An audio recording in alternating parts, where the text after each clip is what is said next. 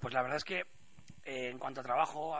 no ha sido la mejor semana del, año, bueno, porque hemos tenido pues nuestros con la baja de Iván, bueno, pues hemos tenido cosillas físicas de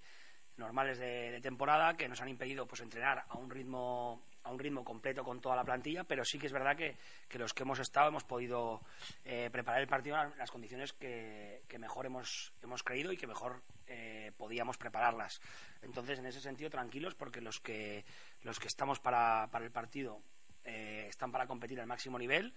y lo único que nos queda es pues, pues no repetir los errores que, que repetimos en el partido Barcelona, que fueron 3-4 minutos donde perdimos nuestra nuestra idea de juego, tanto a nivel defensivo, en cierre de rebote, en conceder situaciones fáciles y luego en ataque un poquito de caos en, lectura de juego que nos llevó a no anotar y a que nos viéramos un poco eh, colapsados en, situaciones de partido. Entonces, no repetir esos errores y luego vamos a ver eh, si somos capaces de eh, sobreponernos a, estas bajas para, para demostrar que el equipo va creciendo y va teniendo muchos más puntos donde donde apoyarse y donde tener eh, crecer en el futuro, para el futuro.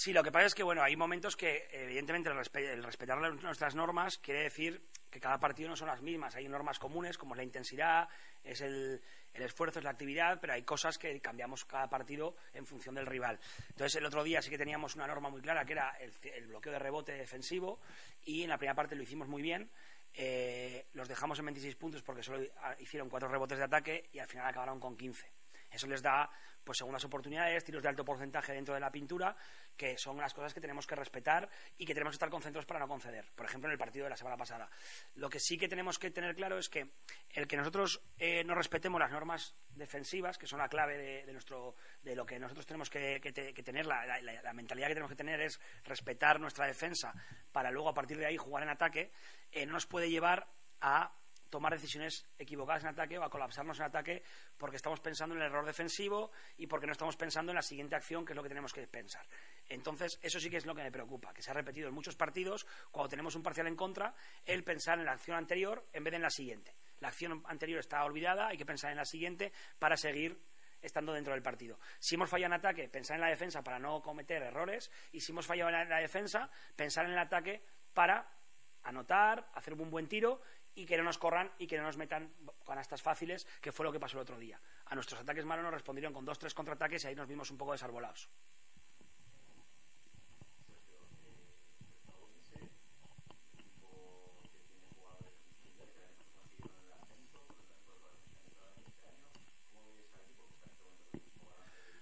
Pues mira, es un equipo yo creo que muy, muy, muy similar al nuestro en el, en el aspecto de que tiene una plantilla con jugadores expertos, como pueden ser Rivero, como puede ser Rejón, como puede ser Jordan Zamora, aunque sea un jugador joven, pero ya conoce la categoría, como puede ser Rowley, que también conoce la categoría, pero luego en el otro lado del equipo están pues Barreiro, que es un jugador que es el primer año que está, es Salas, que aunque sea el segundo año es un jugador muy joven, es Juan Ballesta, que es novato en la liga. Bueno, pues un equilibrio entre jugadores veteranos y que eso les hace ser irregulares. Irregulares en las rotaciones. Hay partidos que hacen partidos brillantes, como el otro día en Burgos, o como eh,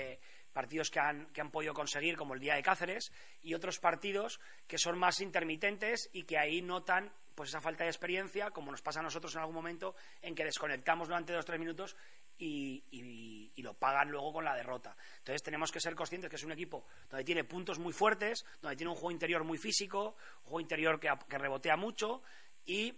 que luego pues tienen sus altibajos, pero un equipo peligroso sobre todo por lo que, por lo que hablamos, porque tiene jugadores de, de, mucha experiencia y tiene un jugador que para mí es fundamental, que es Pedro Rivero, que es el que lleva el timón del equipo y el que hace jugar a todos de una manera excelente y cuando él está en una situación o una, está, hace un partido excelso, el equipo lo nota mucho y el equipo juega a otro ritmo y a otro nivel.